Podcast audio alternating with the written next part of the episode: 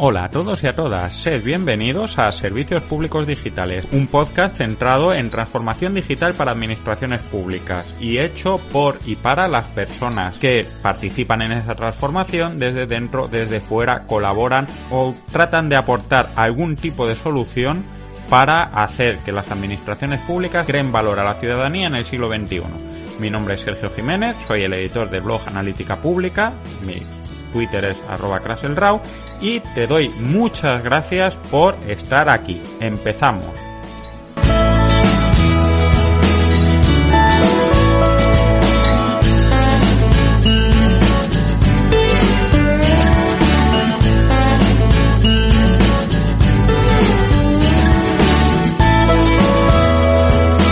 Hola a todos, hola a todas, muy buenas tardes o días, eh, según cómo nos veáis o, escuchéis.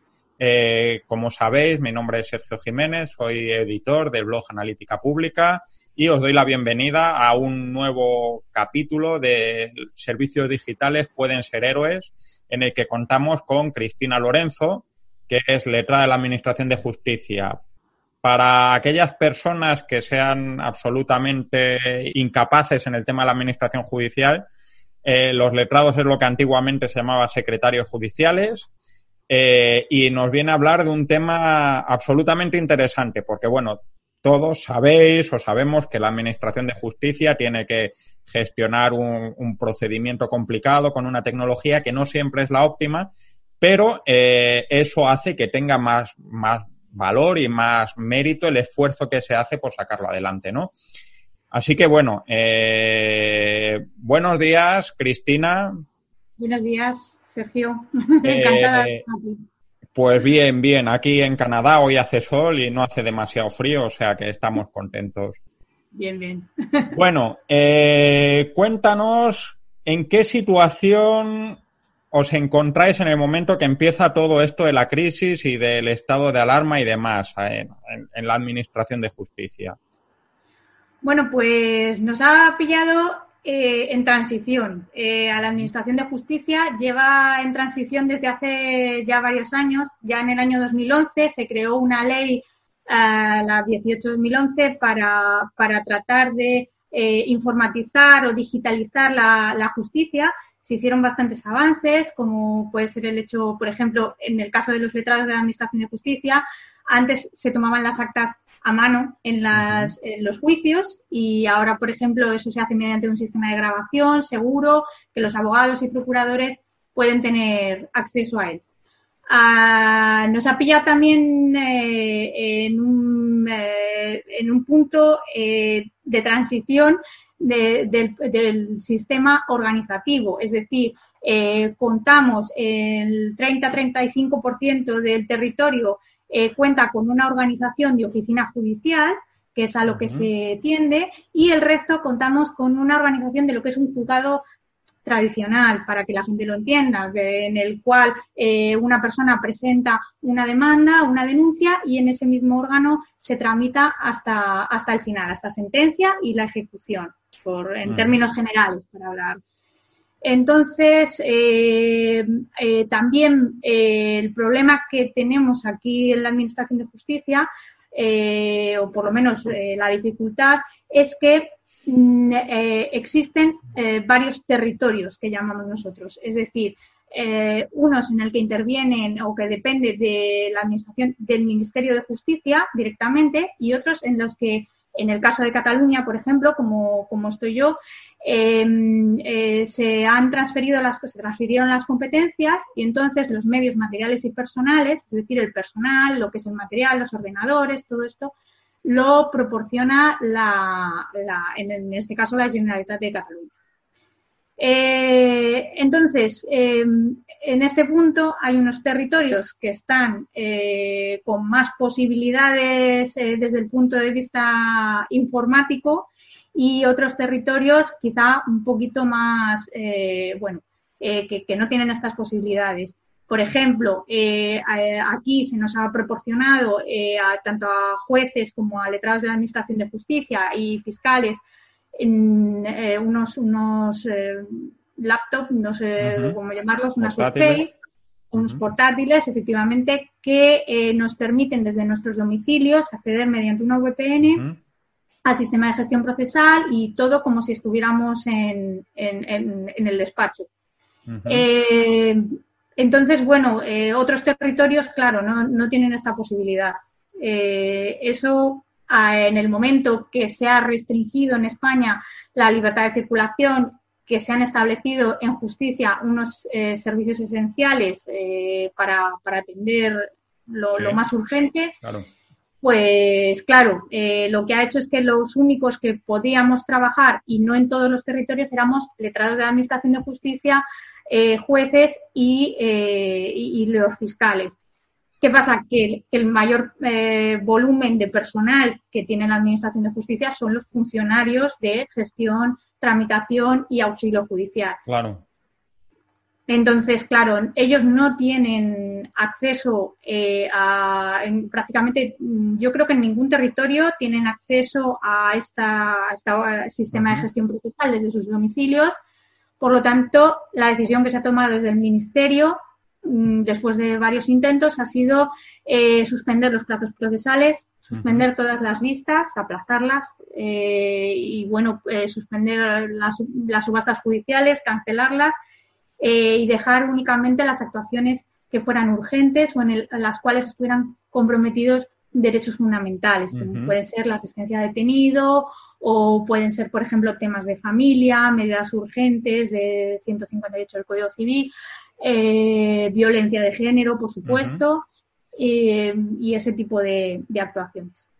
Entiendo, o sea, que os habéis quedado en lo, por así decirlo, fundamental o imprescindible, teniendo en cuenta que lo fundamental o lo imprescindible es una buena cantidad de cosas y especialmente sensibles y complicadas, ¿no? ¿Cómo, estáis haciendo esta, esta gestión de estos temas tan complicados en un entorno como el que nos cuentas? Pues eh, primero, claro, eh, se establecen unos servicios esenciales para, con lo cual se redujo mucho el número de, personal, eh, lo cual, claro, ya de por sí es un problema, porque en este caso de, lo que son estas cuestiones tan, tan delicadas, pues claro, sigue habiendo, sigue habiendo, desgraciadamente, violencia sobre la mujer, eh, desgraciadamente la gente sigue necesitando, eh, las parejas que están divorciadas eh, siguen teniendo el régimen de visitas y muchas veces pues no se entienden bien y todo este tipo de cuestiones se sigue, se sigue mm, habiendo delincuencia y por tanto, claro, detenidos y, gente que tiene que se tiene que decidir sobre su situación personal y los presos también.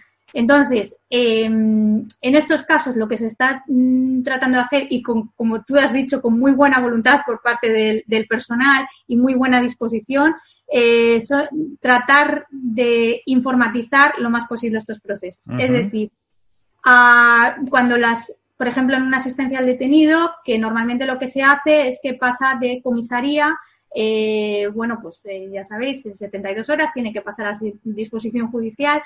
Eh, entonces, esa vista anteriormente se hacía presencial y ahora lo que se hace es que mediante el sistema que tenemos de, grabación de, las vistas, se hacen unas videoconferencias con las fuerzas y cuerpos de seguridad, Guardia Civil, Policía o Mossos Escuadra o la fuerza que sea, y entonces eh, se, hacen las vistas para decidir sobre esa situación personal de forma telemática, lo cual evita desplazamientos y, claro, por supuesto, el riesgo que puede llevar ya no solo para el detenido, sino, por supuesto, para el personal de la, de la oficina y las fuerzas y cuerpos de seguridad de riesgo de contagio. Eh, eso eso está, bueno, pues, bueno, más o menos funcionando relativamente bien. Y, y bueno, pues eh, es lo que se está haciendo también en, los temas de, en algunos temas de familia, lo que llaman también son unas vistas urgentes que hay que hacer eh, cuando una persona, un internamiento no voluntario, que quizá pues tiene un problema de salud, se le interna en un centro y entonces hay que decidir también eh, si ese, posteriormente el juez decide si ese internamiento ha sido correcto, conforme a derecho o no. Pues eso también se está haciendo. En conexiones con el hospital, porque claro, hoy en día ir a un, hospital, con la situación que tenemos aquí en España, es, es bastante peligroso para, para el personal.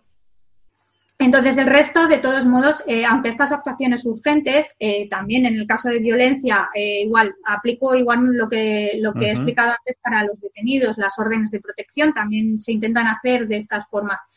El resto, el resto de, jurisdicciones que, que, hablamos, por ejemplo, la jurisdicción civil, que no se han establecido que es la que yo, en la que yo trabajo, eh, no se han establecido unas medidas urgentes porque quizá, eh, o sea, mm, los asuntos eh, que, que son urgentes se reducen a medidas cautelares y pocos asuntos. lo que estamos haciendo es solventando desde casa los, los, los asuntos y los escritos tanto los que van entrando de alguna cosa urgente, que la verdad es que son mínimos, como eh, sobre todo los asuntos que ya se venían tramitando para que cuando esta situación pase del estado de alarma, que esperemos que pase pronto, eh, pues claro, eh, no, no nos pille con retraso respecto de, la gran entrada de escritos y de, demandas que preveemos. Que, claro, claro, claro. también se han establecido por el Ministerio de Justicia eh, que se van a hacer en un plazo de 15 días eh, unas medidas, unos protocolos de actuación eh, para agilizar sobre todo las jurisdicciones laborales y las jurisdicciones mercantiles, porque claro, mm, con la situación económica, bueno, pues por el cierre de, despidos que se está haciendo de trabajadores, expedientes de regulación de empleo, eh, bueno, mm, todo este tipo de, situación económica eh, se prevé también eh, que aumente la, la litigiosidad precisamente en estos órdenes. Claro, claro, claro. Eh, ¿Qué es lo que consideras que ha sido más difícil de, este proceso de adaptación? O sea, más allá del evidente contexto y de la dificultad material que, nos cuentas y de la previsión de futuro, que también es, compleja, ¿qué es lo que ves tú que ha sido más difícil o, para vosotros como, organización o para ti como, como profesional de, pues eh, quizá el, quizá lo que es eh, la, la, gestión eh, de, un grupo virtual de la oficina. Me explico. Eh, hemos tenido que pasar de un día para otro de una oficina donde todos acudíamos a trabajar todos los días y nos veíamos y si tenían a hacer alguna consulta al magistrado o a mí misma eh, pues claro, se hacían personalmente, aunque tenemos un sistema de gestión procesal que nos permite dejar todo por escrito, el pasar de un día para otro eh, a organizar eh, servicios esenciales, todo esto pues hemos tenido que, bueno, con inventiva, organizar grupos de WhatsApp, con el sistema, los sistemas de, videograbación, de Skype, de Zoom también. Eh, bueno, pues para, organizar lo que son los servicios esenciales y sobre todo eh, también hemos visto muy, muy, muy dificultoso eh, la interpretación de, lo que todos son los, los protocolos que nos venían de parte del Ministerio de Justicia. Porque como la situación, mm, desgraciadamente, es muy cambiante, claro.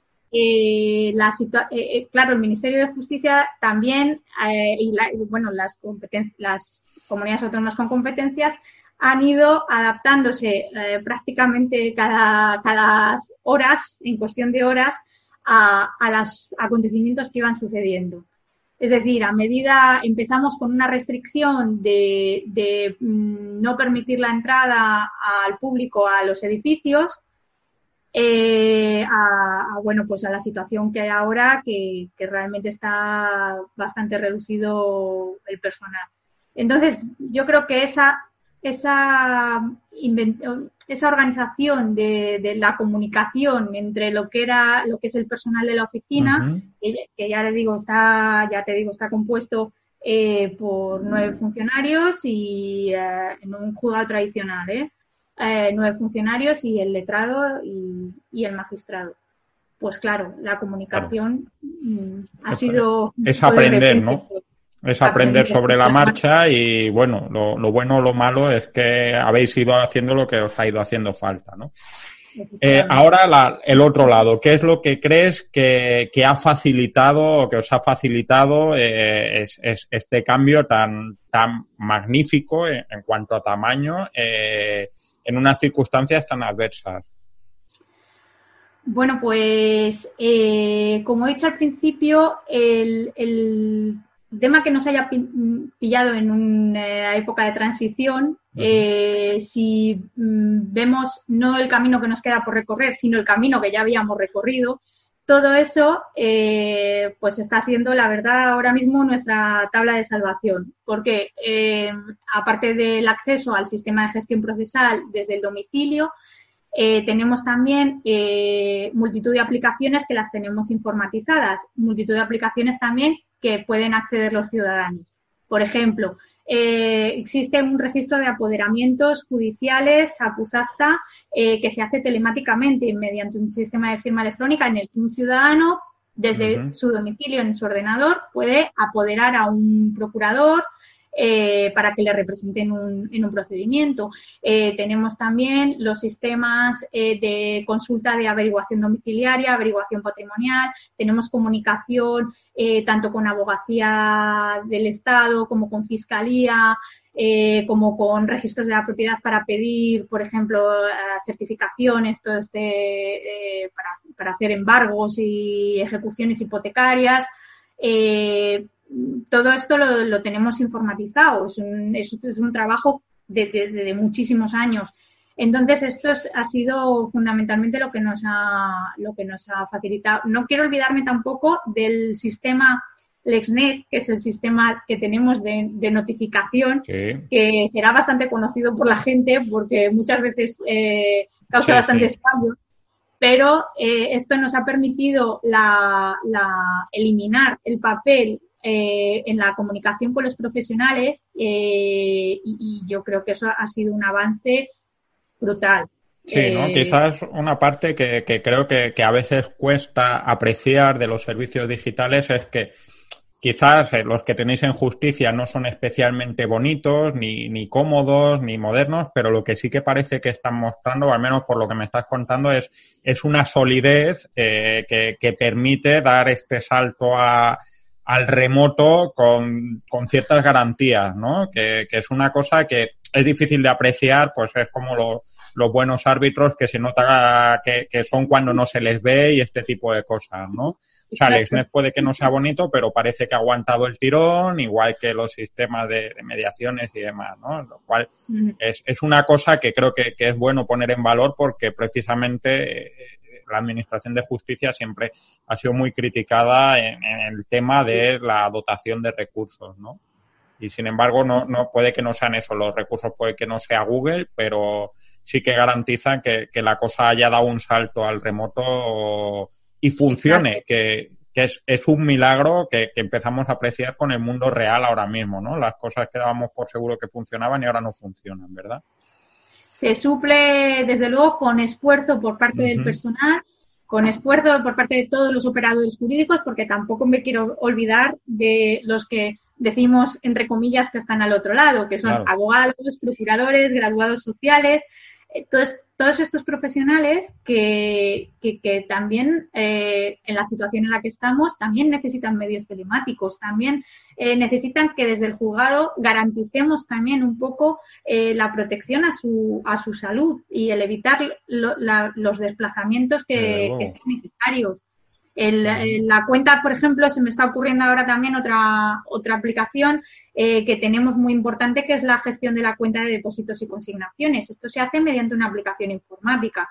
Yo todavía recuerdo eh, antiguamente eh, que se enviaban, cada vez que había un ingreso, se enviaba un recibo como el que nos enviaban a casa mediante carta del banco y esto había que archivarlo, anotarlo en un libro, eh, bueno, todo eso está informatizado y los abogados y procuradores pueden solicitar incluso acceso a esta aplicación eh, para consultar, eh, bueno, pues si se ha hecho un mandamiento de pago, si se lo pueden consultar desde sus despachos. Eso también es bastante, es bastante importante.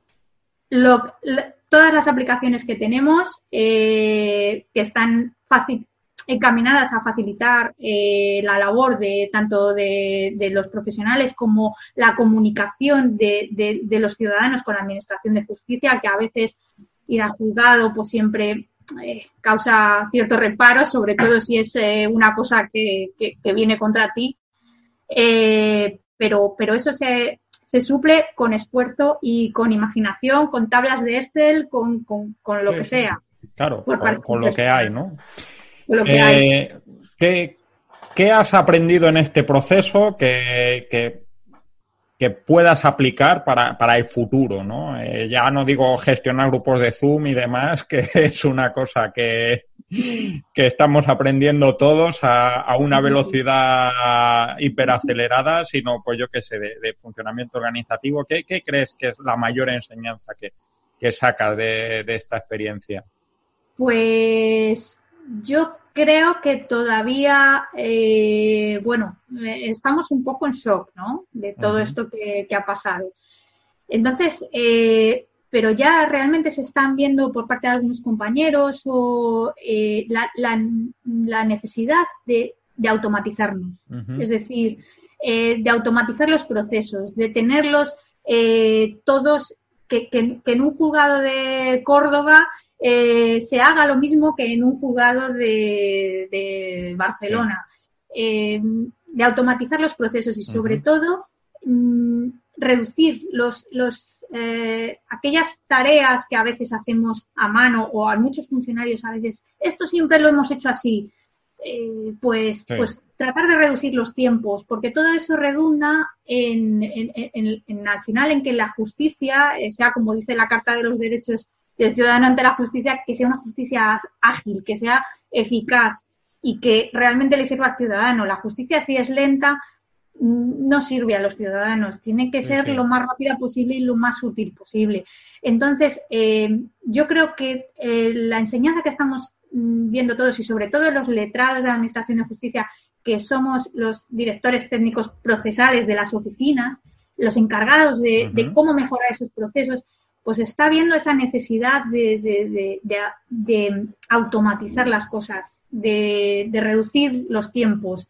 Y, yo creo que yo soy optimista en ese sentido y yo creo que esto, mm, dejando aparte, claro, el, drama que, está siendo y las vidas que están llevando por delante, por supuesto, pero eh, también tratando de buscarle un poco el lado positivo, eh, yo creo que esto nos va y eso es, y, y, va a producir un cambio en la Administración de Justicia. Yo, yo así lo espero, por lo menos. Y desde luego, eh, yo los compañeros con los que hablo están dispuestos a hacer lo que se, lo que se pueda en la medida de, de los medios con los que contamos. Desde luego. Bueno, ya la, la última pregunta eh, es básicamente eh, ¿qué ¿Qué aconsejarías a otras administraciones públicas, no tiene por qué ser de, justicia, eh, para, salir adelante en esta situación de, zozobra, ¿no? de, complejidad? Tu experiencia mm, es distinta de la de otra gente, cada uno va a dar su mm. punto de vista, pero desde luego todos podemos encontrar inspiración en, estas ideas, ¿no? Entonces, ¿tú qué, qué, aconsejarías? Si tuvieras que dar un consejo a alguien que está en la situación en la que estamos, en la que estáis, ¿qué le dirías? Pues eh, realmente que, trate, que trate de suplir los medios que tenga con imaginación, que, invente, o sea, que realice instrucciones, que realice protocolos, eh, que analice aquellos eh, mecanismos, cuáles son los procesos para ver dónde se pueden reducir los tiempos, qué se puede automatizar, qué se puede hacer de cara a que todo se puede hacer, realizar eh, telemáticamente, porque eso, eh, iba a decir es el futuro, pero es que no, es que está, se está viendo que es el presente. Es el presente. Entonces, eh, que, no, que no lo dejen, que piensen, que le den vueltas a, la cabeza y que, que lo ideen y que propongan y que, propongan cosas nuevas y, todo todo va a redundar en beneficio de los ciudadanos. Y eso es lo, eso es para lo que estamos, para el servicio público. Pues, pues estupendo. Me parece una cosa, un consejo muy, muy aplicable y muy positivo y, muy útil en una situación en la que no podemos permitirnos el lujo de, de esperar a que alguien nos dé hecho lo que, lo que nosotros podemos resolver más rápido. Pues, Cristina, muchísimas gracias por, por todo. Eh, espero que hayas pasado un buen rato. Yo creo que he aprendido un montón y, desde luego te animo a seguir adelante con toda esta historia. Me ha encantado. Muchas gracias por, por invitarme y, y, bueno, para lo que para lo que necesitéis, pues nada, poneros en contacto conmigo.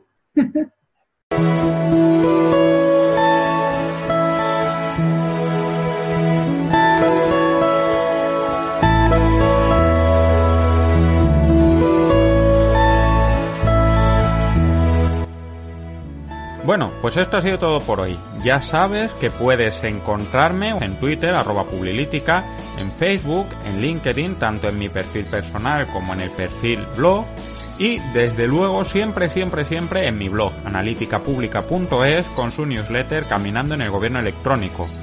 Puedes ver el programa en YouTube, en el canal del blog y puedes escucharlo en las redes de podcast que tenemos por aquí te animaría a que dejes recomendaciones, comentarios, eh, puntuaciones de 5 estrellas, cualquier cosa que dé visibilidad al tema de la transformación digital en las administraciones públicas en las diferentes plataformas, porque creo que hay mucha gente interesada y no hay tanta gente que conozca este tipo de iniciativas.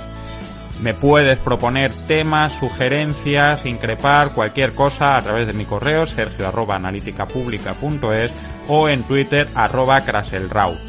Y esto ha sido todo. Agradecimientos a la música Happiness de Ben Sound, que es Creative Commons y que es la que pone sonido a este podcast. Hasta luego.